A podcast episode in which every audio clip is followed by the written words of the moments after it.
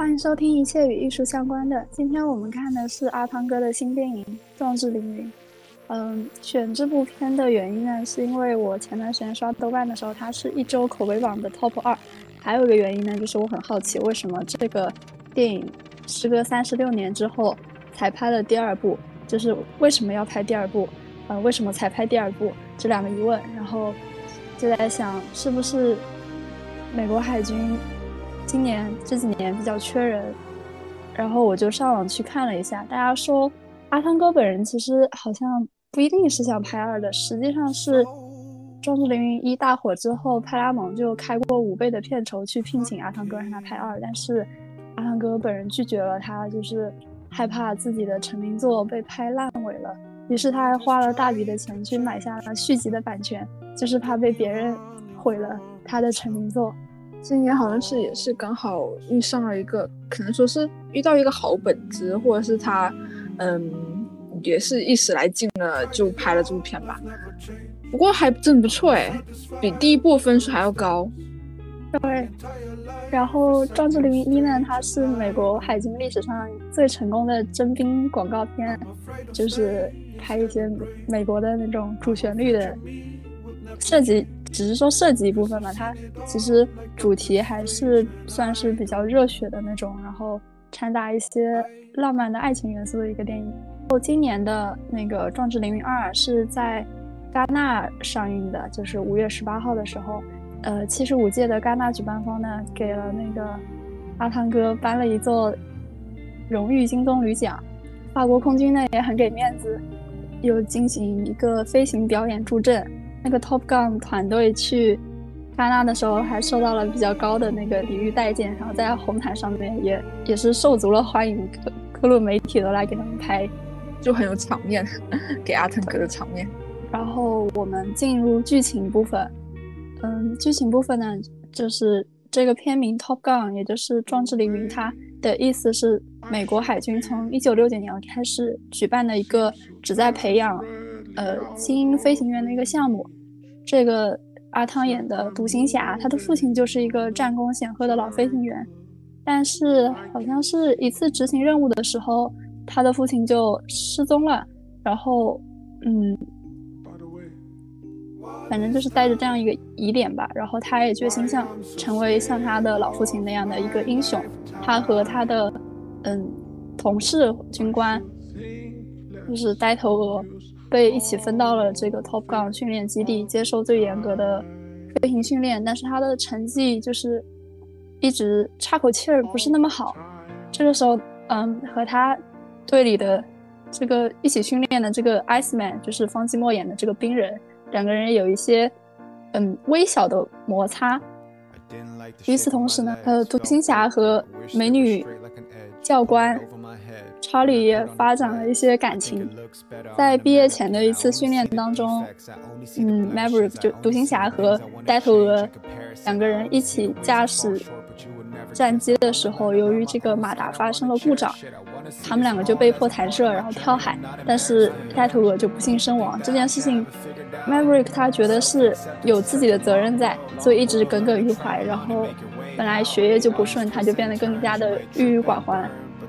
甚至想要放弃飞行员的梦想，然后之后呢，就是经过一系列的周周围人的鼓舞和动员，他又重新成为了一个优秀的飞行员，然后出色的完成了那次任务。到这里呢，就是第一次第一部 Top Gun 的剧情。然后第二部呢当中，他当时的那个有和他有小摩擦那方季莫演的 Ice Man 已经成为了将军，总总司令了。哦，是是总司令了，对，建武总司令啊。哦，对，那那更更厉害了。然后他在，对，在他在病危之际呢，就得知 Maverick 又被这个不省心的好小子又被海军开除了，然后他他就派出千难万难把他调回来，让他再次成为了 Top Gun 的教官。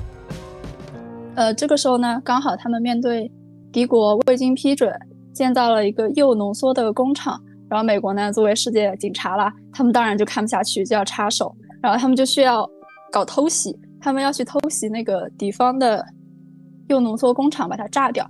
于是呢，为了完成这个高难度的任务，他们就再次要训练一批 Top Gun 的学员，组成一支精英部队去完成这次偷袭。然后呢，他就遇到了自己的，嗯，在第一部当中牺牲的好友呆头鹅的儿子公鸡 Goose，然后也就是当年坐在酒吧钢琴上和他的那个父亲一起玩乐的小男孩，这个时候已经变成了一个亭亭玉立，已经变成了一个咱 跟他爹一模一样的男生，对，已经变成了一个独行侠，好像就一直犹豫，他害怕呆。头鹅的儿子攻击会再次重蹈他父亲的覆辙，所以他就一直想把他的申请书撤出来，但是最终呢，还是没有胳膊扭不过大腿。其实还有一个原因就是，呃，因为因为那个他的母亲，那个公鸡的母亲，她的她那个丈夫不是死于那个飞机事故嘛，所以她一直不想让自己的儿子去去参加空军，但他儿子还去了。对，其实也是一方面，也是说那个呃独行侠想要照顾到。那个他好朋友王琦的那个那个想法嘛，对情绪和想法，然后最终他还是呃组成这个四人小组上战场了。然后后面我们就可以细讲一下，在影片里面驾驶的这种飞机呢，它就型号我们就不细说了，因为也不懂。它就是一个双座的机型，但是它前后座呢是有明确分工的，前座就是比较比较体力活一点，都是一些飞行员的。职责，然后是负责去驾驶战机的，后座的是负责拦截雷达的，就是负责去操控武器和拦截雷达系统的，主要就是辅助的感觉。对，对主要是辅助前排的，嗯，去做一些联络工作啊。所以就是后面在那个第二部的高潮，两个人配合击退那个敌方的战机的时候，大家就可以仔细的看一下。然后我们来介绍一下那个阿汤哥饰演的这个独行侠，他就人如其名，他是是比比较偏个人主义的，然后是比较单打独斗的这样一个，对，有嗯，也不是，就是脾气可能有时候比较冲动一点，对，然后他像是那种班里比较有个性的那种尖子生，他每次执行完任务回来的时候呢，都会高速俯冲一下控制塔。就是要哎，就是 要秀一下大家，然后嗯，还常常去抵抗军律，拿公家的飞机财产去冒险，但是呢，又被他装到了，每次他都可以完美的完成任务，因为他就是个人能力极强，多次可以化险为夷。那这么多年，他虽然多次立功，但还是一个 captain，他不是很追求军衔，他比较享受在嗯。就是基层去执行一些比较危险的任务，因为独行侠这个角色对我来说就是一直跟阿汤哥绑在一起，他就是独行侠呀。然后我一想到独行侠，我就想到呃阿汤哥的一些一些事情什么的。好啊，那那你会觉那你会就是把他和那个 Ethan Hunt 搞混吗？就你会把都不会吧？对啊，虽然两边好像都是执行不可能的任务，但是我觉得这个就是阿汤比较。演技比较比较有水平的一点，就不像 R D J，就是演什么都是钢铁侠。嗯，确实。嗯，我觉得他这个就是两个 I P 两条线分的还是很清楚的。但说实话，就是第一和第二部连起来看，我是两部连起来看的，看了之后还是蛮有感触的。嗯，第一部它还是很嫩呐，很嫩那种小狼狗那种感觉。它是粉色的。确实，然后第二部就是周华健老师啊，对。你有没有看过昆汀的对那个壮志凌云那个点评？是对第几部啊？第一部嘛？第一部嘛。然后他说壮志凌云其实本质上是部 gay 片。我们按下不表，一会儿可以展开细聊。铺铺的像操场那么大，展开来聊。然后这两部电影呢，都有一个破夹克，还要再穿穿四十年都不丢。啊，然后电影里面呢，就是这个第二部里面的反派一直很神秘，有人是杜明就好了哈。嗯，有人说是那个，因为看到米格战机了，然后就说是苏联。哎，第一部也有米格战机啊。第一部那个第一部刚开始就是呃，他和那个带头上去进攻，就是那个米格。对，而且当时苏联还没解体，八六年的时候，那个时候他们这一部嗯假想敌是米格二十八，就米格基本都是奇数嘛，它没有偶数，所以就是一个很明显，大家就知道是一个虚构的产物。它应该是用作当时他们训练的时候作为假想敌。还有人说呢，就是看画面，第二部里面不是它有那个林海雪原嘛，大家就自然会想到一些把把人 流放去西伯利亚 种土豆的那个国家。嗯，也有可能说是伊朗，因为看到了海，然后加上那个他们在建的是浓缩铀工厂，那就证明这是一个无核国家。然后联系伊核协议的话，可能。有人猜是伊朗，反正就是剧组话，我们猜 就反正就是个反派吧。大家都很好奇，嗯，既然是和美国军方合作的话，那费用是由哪一方承担？然后呢，导演就有说，当年拍《壮志凌云》的时候，航母的镜头都是在美国的那个企业号上面拍摄的。某一天为了拍摄呢，导演当时觉得光线不够好，想让企业号掉个头，企业号的舰长立马就说。你这个得加钱，要两万五千刀。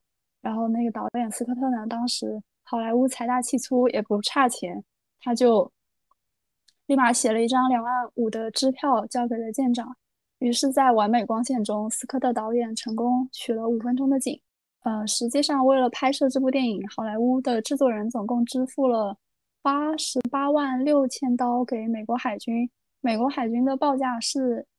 每架这个飞机每小时的油钱是七千六百刀，但是我觉得它应该都算是良心价，就是一分价钱一分货。因为美国法律规定，军方是不能以这种盈盈利的目的去接商单的，所以这钱花的应该算是值的吧？就是算，而且双赢哎。不过只能说是当年看完的人都跑去报空军了，而不是报海军。哎，有个点你说的就是《壮志凌云二》它的。有制片人之一是那个天舞影业的一个老板，反正就是特别有钱的一个人吧。他是甲骨文公司的那个呃公子哥，他小时候就是那看那个《壮志凌云》，然后就成了那个粉丝，所以这部能出二的话，肯定也是他这位投钱，这位有钱人他投钱进去，然后促成了这部电影的出现。哦，原来是有天使投资人是吧？哦，那就是。天啊，那那也，那当时看如果如果十岁的话，现在也五十岁了呀，很小时候看的吧？是，确实确实，看阿汤哥长大的，好像整个就是兜兜转转看他身边人，只有阿汤没有太多变化，其他人都变蛮多的。哦，那个冰人出现那个冰人那里，我就感觉好难过啊，你知道吧？我感觉看第一部的时候，他们两个人是多意气风发，然后。第二部冰人就已经只能靠嗯在电脑上输字才能去跟那个阿汤说话了，然后后面他就去世了，我就看的好难过啊。而且冰人好像就是方季莫他自己演员本人也是前两年刚换了，呃刚在治疗好那个是喉癌，好像也是要靠那个搭管子的生活，而且直到这个片子嗯开拍前一一小段时间他们。才确认就是方季莫可以来出演这个冰人，我觉得方季莫挺帅的，在以前没有人，以前看他那个 演那个蝙蝠侠，对，然后我们就可以展开说说那个 gay 片的事情了。对，千万不要先看了那个影视剪辑再去看那个邓紫凌，不然有一些小细节你会觉得哇哦，真的是 不能细品。哦，我们要不要搞个防杠声明？就是我们不是很，不是那种很很严重的腐女，我们确实感受到了，感受到了那种人文主义的情怀。但是昆汀本人认可，昆汀本人认可的啦，而且 是导演先动手的。对对对，我们只是长了眼睛的、有脑子有心的观众罢了。嗯，好，开始。那就说，呃，咱片的第一 CP，那就是。我们独行侠和冰人，就是一些别扭 CP，特别是第一部的时候，第一部感觉他们都很热啊，脸上都是汗，知道吗？然后但是就是那种这两个人的那种性张力就很足，包括在那个沙滩打排球那场，然后大家身上都流着汗，然后但是又是很那种都是非常美好的肉体，然后我就看到那个病人就满脸不服气的看他，好像就是觉得。呃，就像是那种想故意引起喜欢人那种注意力的那种幼稚男生一样。然后还有在衣帽间的时候，然后我就记得那个病人说一句话：“You are my problem。”天哪！天呐，第二，我觉得第二部更更明显吧。第二部就是，简直都可以称之为有点小霸文学了。就是，对啊，就是独行侠和那个公鸡。因为你这样想啊，这样啊，因为欧美他们那种电影拍法嘛，就是经常对视三秒，可能就要 kiss，就要就要亲亲了，然后。我我是我是截取的，我本来也不这么觉得，但是我在豆瓣看完那个帖子之后，我就说，我就觉得不行，一定是导演先动手的。叫什么阿汤就是为了保护 Rooster，然后坠机之后，Rooster 就很想去救他嘛。然后这个是导演啊，不是，这时候领导就说不行，你不能去。Rooster 说不行，我必须去。然后然后就到了。就到了最 gay 的地方，就是 Rooster 他救完阿汤哥之后，阿汤就在雪地里奔跑去找他。嗯，但是一见面的时候，他他没有说别的，他推了他一把，意思就是这个姐妹说的不是我说的，她说意思是嘿，你知不知道你在做什么？然后就是这种别扭又尴尬，但是内心又暗喜的那种感觉。然后 Rooster 就两手一摊说：“哦，那现在怎么办？完蛋了。”这样子，这样子，没有，没想到哎，但是我我以为只是救赎哎，我以为只是那种哎，好像越说越怪了，妈呀！还有最后他们两个人就是在那个阳光底下穿着紧身的白色衣服短袖在那 修飞机的时候，不不 gay 吗？我真的觉得好 gay 哦。什么？哎，可能我我本人可爱病人和和 独行侠，哦，屏蔽为主了，对，屏蔽，主动屏蔽。我还以为这是救赎，就是为了弥补心中的遗憾。不过编剧可能就这么想，就是编剧想要认为。但你们怎么认为？这么认为也也是个不失为一种好的 解读。不知道导演怎么想的，就就不重要了。反正我看出来，我快乐了。第一部那个那个就是那个公鸡他妈，是那个梅格瑞恩。梅格瑞恩，嗯，对对对。嗯，现在看那个大牌好多哎。对呀，对，那时候美格瑞恩还没有火吧，还没有大火，他好像是大概是九几年那会儿，对，九九几年的时候才拍一些，嗯，就是爱情电影，嗯，爱情喜剧，成为美国甜心的那种。对，又一美国甜心。你知道《肖申克救赎》里面也演那个飞行员不？《肖申克救赎》那个男主安迪，就是那个蒂姆·罗宾斯，他也在那个那个冲上云霄，不不是冲上云霄。《中之领域》里面演了一个小一个飞行员角色啊？怎么会这样？天哪！我我刷的时候看到了，他就其实那时候蛮背景板的，没有什么太太太多的线，全明星阵容哎。对，不过那时候很多人其实还没火，阿汤哥也是借这个呃电影才一把火起来的。然后其他像梅格瑞恩呐，然后蒂姆罗宾斯啊，那时候还是不是说没火，就是不太有名吧，对吧？嗯，而且不是主角。其实讲这部电影，我们其实也没打算去聊什么剧情，或者是聊里面的飞机之类的，对这个也不了解。主要就是集中在 亮汤身上。嗯，那现在看他们就是聊那些飞机都得打一架，就说不行，这个更厉害，这个什么什么都得打一架之类的。啊，而且互相都是，就是拜托你根本就不懂哎，然后是应该什么什么样，什么什么样。对对对，各有各的说法嘛。然后。然后我当时看，我还看了一个那个，嗯，就是专业飞行员看那个飞行电影的一个那个解说和吐槽嘛，对吧？哦。然后看我就他在讲什么，我看不懂，我看不懂。反正看完之后，对对，我看完之后我就记住一个阿汤哥的飞机叫 F 十四哦，他就叫 F 十四。然后第二部那个叫 F 十八，我就记住这两个。嗯。哦，好像阿汤就是自己。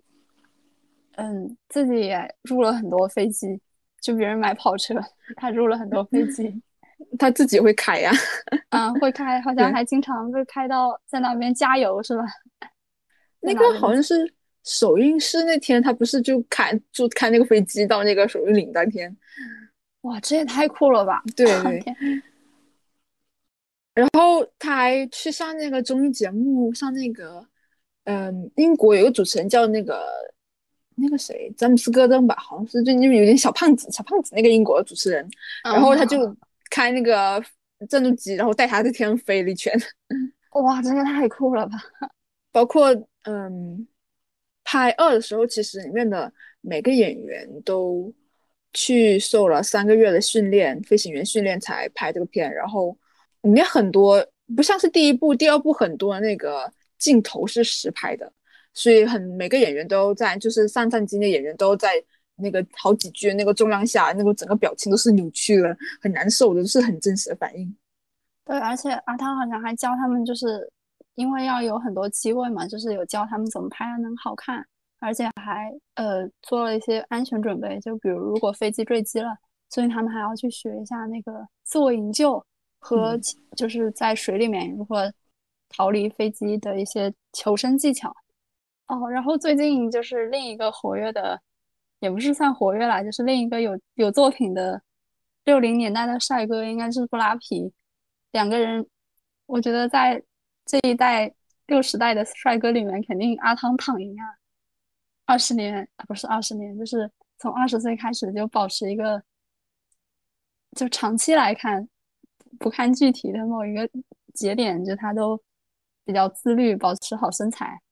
我就感觉汤姆克鲁斯已经活成了一个美国文化符号了，就是美国的大男主了，就是 对吧？布拉提，他跟布拉提以前不是演过《夜访吸血鬼》吗？对啊，好像大家都 对那个克鲁斯的怎么说评价更好一点，都说被吸血鬼惊到了。哎，当年我看《夜访吸血鬼》，我其实觉得布拉提比较帅我。都可以啦，都可以，对吧？对，其实都可以，都可以，对吧？我更喜欢对那个汤姆克鲁斯的。可能就是在《碟中谍》或者是那个《壮志凌云》里比较硬汉气息那种花那种潇洒一点成分在里面吧。哎，你觉得这部的女主换成了那个嗯詹妮弗康纳利怎么样？嗯，就挺好啊，没什么。其实第一部里面就也有提到她演的这个 Penny 的角色嘛，其实一直只是把这部分剧情嗯为了详略得当，她把它省掉了。上尉的女儿呀，Penny，对，嗯。脑子在想 那个 Take My Breath Away，哦，那个主题曲，嗯，太洗脑了那个。然后包括呃，阿汤和那个那个潘妮谈恋爱那场，然后那个床戏的镜头就跟以前那场一模一样，都是那个女方倒下来，然后一模一样那个镜头嘛，看过就懂了。嗯，去看去看。深夜不要深夜看，没什么，就一跳而过就没了。对啊，是是没拍吧？就但第一部我拍的还挺详细的，第二部就没太拍了。第一部很有那个氛围感呢，那两人啊，那是小小狼狗和那个漂亮的美女军官大姐姐，就那个蓝色荧光那个悠悠照一下，然后那个拍的很有氛围感，都是真的。对，那个拍的很欲。其实第二部里面蛮多跟第一部就是去呼应的镜头，而且嗯一些意象了，就是刚刚我们提到的那个夹克，还有骑摩托、沙滩排球，其实镜头都蛮相像的，还有很多呼应。就比如他和那个冰人在离开的时候，冰人问他：“那你现在觉得谁是最好的飞行员？”其实就是他们第一部也有口嗨，就是聊到。两个人觉得互相谁是更好的那个飞行员，还有就是第二部里面把独行侠丢出酒吧的那个情节，和第一部里面就是独行侠一开始不知道查理是他的教官，然后去调戏教官的那个情节，两个其实很多很多，就是两两部电影第二部去呼应第一部的这种细节很多，大家去看。就如果是，而且尤其如果是第一部的老粉的话，我觉得看第二部就会觉得还做的蛮用心的，还挺有质感的。其实本本身这篇就是情怀片的，卖情怀的，对，卖的好看，卖的好一点，不是至于就说，嗯，没有被人说成是超人饭，还挺不错的。那几年，对续片出太多了，烂的也挺多。对啊，如果就再讲回来也是嘛，阿汤基马儿那个明后两年其实已经拍好了吧，《碟中谍》的七和八，好像是哎，我好像前几年就看到那个阿汤哥片场骂人，呃，也也也有那个疫情期间片外，还有那个他从那个楼跳另一栋楼，然后受伤住院做手术那个。哦天哪，为什么？美国成龙，《碟中谍》这个系列还还挺好的，就是拍，我觉得至少是用心在拍的，不是那种。每部口碑都蛮不错的，不像《零零七》有高有低，这几年连结尾都拍的那种高开低走。而且最后邦德死了，还被大家 口诛笔伐了好久。对，而且这个 IP 是他是自己一手打造的，他就是制片人，也算比较有话语权吧。应该也是他就是最怎么说最让他能青史留名的一个形象了。肯定是在美国电影史上面要留下一个很很重要的一笔的，还有就是一些他和科学教的事情，就是养活了很多营销号的 一件事。不知道，我不知道他怎么想的，反正又有戏接，而且能长红这么多年，不是说他和科学教应该算是互利共惠的关系吧？肯定不是单方面吸血的关系。也很难说吧，毕竟我发现我比较喜欢那些演员，他们也是科学家成员，我就嗯有点伤心。但是没办法，你你你知道，成了这件事情就得撇开这个身份，作品该看还是看吧。哎，对，不好说。对，就是把它和艺术或者是娱乐分开。这阿汤在业内口碑也不错，我记得当时看那个呃，他拍《夜访吸血鬼》的时候。那个演小女孩那个，嗯，邓斯特嘛，克里斯汀·邓斯特，他当时就说，呃啊，片场说他那个布拉皮身上就有股臭味，他不太喜欢。但是阿汤呢，他就会给他送蛋糕，然后对他特别好。哇，这谁不迷惑？那两部里面你更喜欢哪一部嘞？不好说哎，我觉得当时我觉得两部都不错啊。第一部是那种我特别喜欢第一部的打光和风景，嗯，就是那种。有点泛淡黄种光影，然后阿汤哥就骑着那个摩托车，然后跟着那个飞机一起从起跑，然后飞起来，那个那个画面就特别好。然后阿汤那时候又特别年轻，然后又怎么说，脸上留一些那些汗珠啊，就是那种意气风发的少年气质特别好。我我又不懂飞机，但是就看那个那个场面就觉得青春吧，我不懂，我该不怎么说，就是那种青春啊热血啊那种，大家都。好像就是起那种蓬勃上升的样子，然后《壮志凌云二》就是那种情怀片嘛，但是他这个情怀片拍的真也真不差，嗯，该有情怀地方有情怀，嗯，该开飞机就开飞机，可能唯一遗憾就是自己没有在那个电影院看，我觉得在电影院看后面的几十分钟肯定是非常好的。对，音效肯定画面也更开阔，音效也更就是身临其境一点。我我可能我觉得我是喜欢，我喜欢第一部更多，而且我。我还在想，为什么第二部的评分比第一部低？可能是因为这两年全靠同行衬托吧，就确实这两年没有什么很能打的电影。然后第一部呢，我觉得它文戏也够出彩，而且第一部就是武戏的话，他导演其实用了很大的篇幅去描写空中作战的那部分。我觉得可能一些军事迷的男性观众应该看的就很爽，很酣畅淋漓，就像肯定比你自己。玩游戏那种 VR 去开飞机开的好太多了，对。但是第一部可能它就，嗯，就就是更典型的那种商业片吧，它就是确实糅合了热血英雄的成长过程，同时也不乏那种阿汤哥那种情圣的浪漫元素。嗯，如果第一部拍不好的话，也没有第二部这种事情啊。确实。那我一直有个感触，就是当我回想起某个名人的样子的时候，我。头脑里印象一定是他最风华正茂样子，知道吗？然后是的，是的，对。然后想起阿汤哥，我还是想起那个什么，嗯，可能应该是《碟中谍》里面那个很帅气、很潇洒那个间谍形象。然后包括那个这部里面那个詹妮弗·康纳利，我印象里肯定一直都是那个《美国往事》那个很漂亮的那个在面粉中起舞那个女孩。对啊，就是他的豆瓣头像那一张啊。对对对。然后看他们。他们聊天的时候，就看他们眼角这种感觉，哇！没想到已经过这么久了，已经过好久了吗？嗯，《壮志凌云一》已经是八六年的事情了。对啊，对啊。其实好像你说的这个问题，我也想过，就是有一点现在人都会对自己的记忆做美化嘛？其实我觉得孩子去，就是我比如第一眼我想到父母，我可能也是想到我父母三十岁的样子，我不会想到他们现在的样子，应该就是一个人对于记忆的美化的样子吧，就是一个像是惯性。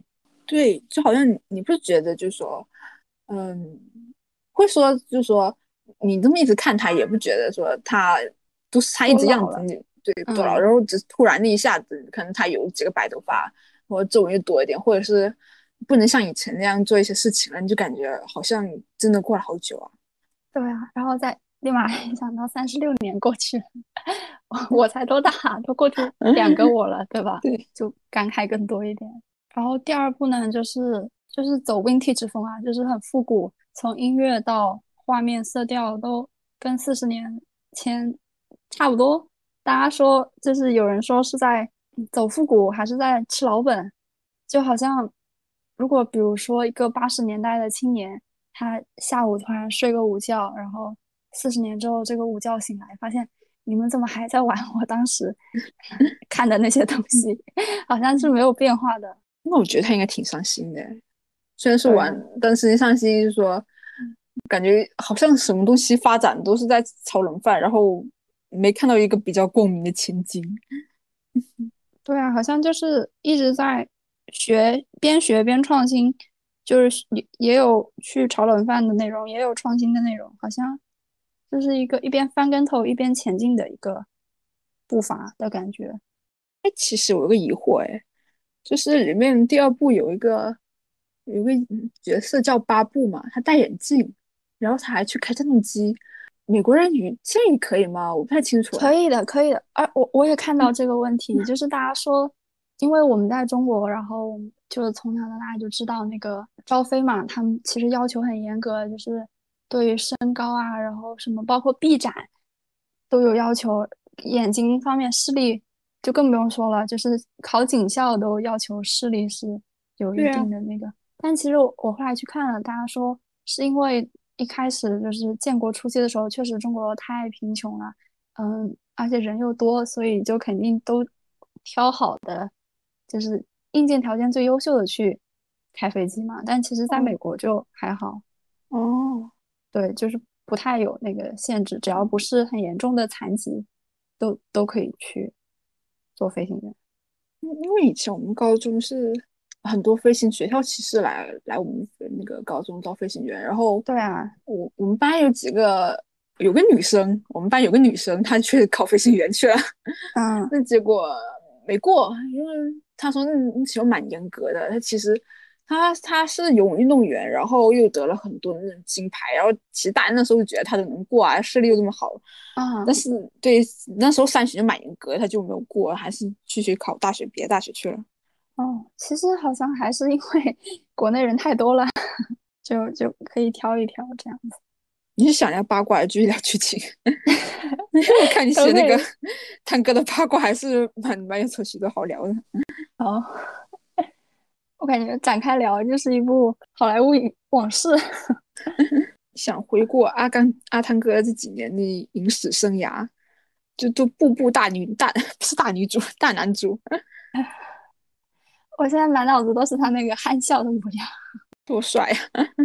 对，好好憨哦，憨死我了！勇敢的心。还有就是电影里面吧，他们两个在那个空中跟敌军飞机相对静止的时候，他说他教那个公鸡说挥手，然后微笑，但人家根本人家是在跟他对暗号哎，他说在这边 跟人家打招呼，装若无其事，搞不懂。反正每次我觉得看他。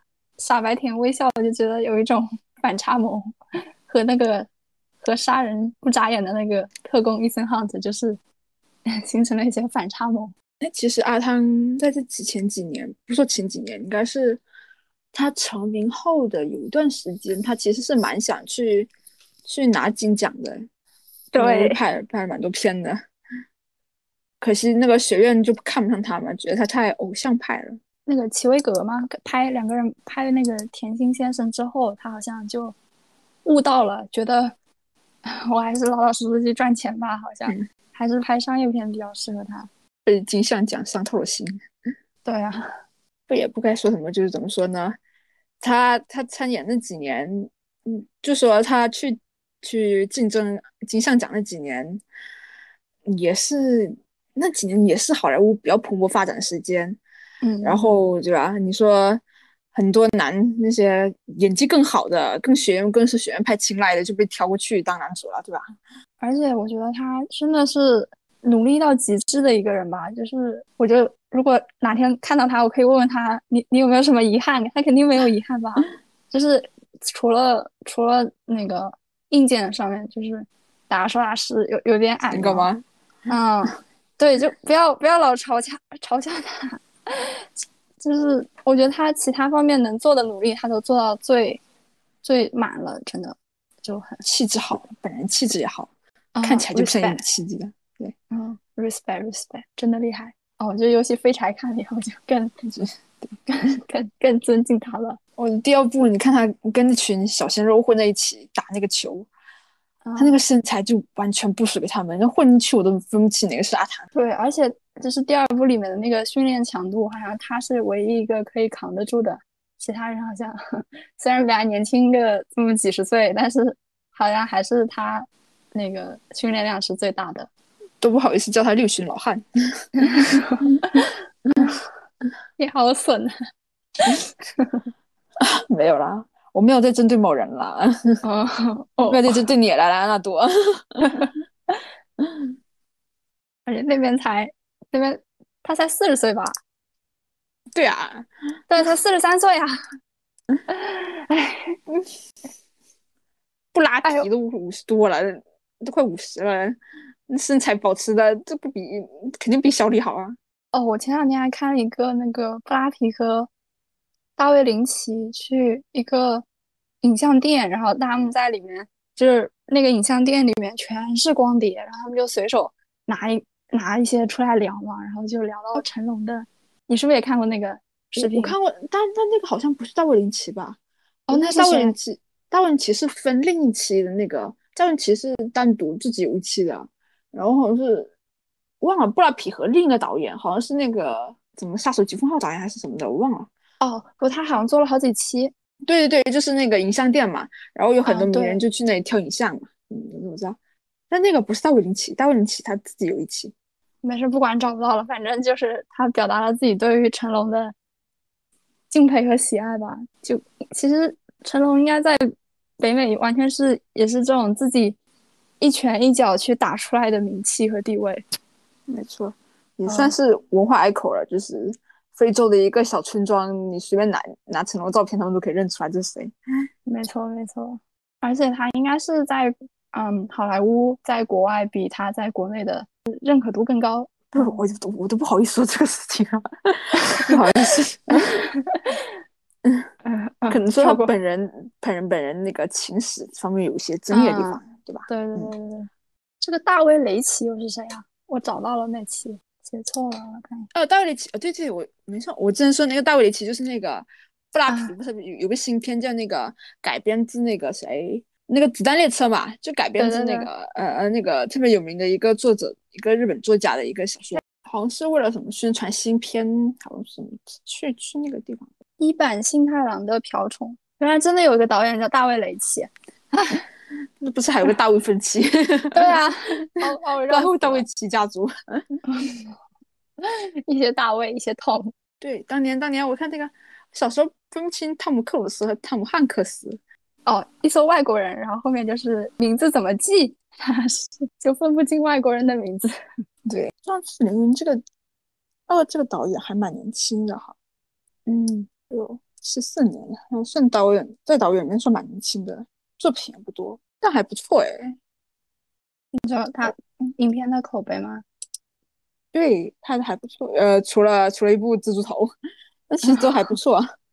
而且这部《壮志凌云二》好像几乎都是找他合作过演员的。他跟阿汤哥之前就合作过那个《一落战境》，然后包括这个带头这个公鸡的扮演者，他已经跟他明明片也不多，但是已经跟他好多搭过了。你好像这种电影导演界的新人还蛮多的，就是就是只是小爆了那么一两部电影，但是。口碑都还蛮不错的，就是在默默拍电影的这种。毕竟导演成名也蛮早的，被嗯要晚，一般都是挺晚的，三十多岁、四十多岁才拍，才正式拍自己的长片，这种情况还蛮多的。对啊，而且导演应该算是一个比较吃人生阅历的事情吧，可能年纪嗯。大一点就拍的更能情感拍更深一点，但基本好像拍个几部拍爆火了之后，就产量又下去了，一般什么四十多岁到六十多岁这段时是黄金，期。对黄导演的黄金期，老谋子在当导演都得得干近 好几好几十几几年那个摄影师嗯才搞。对，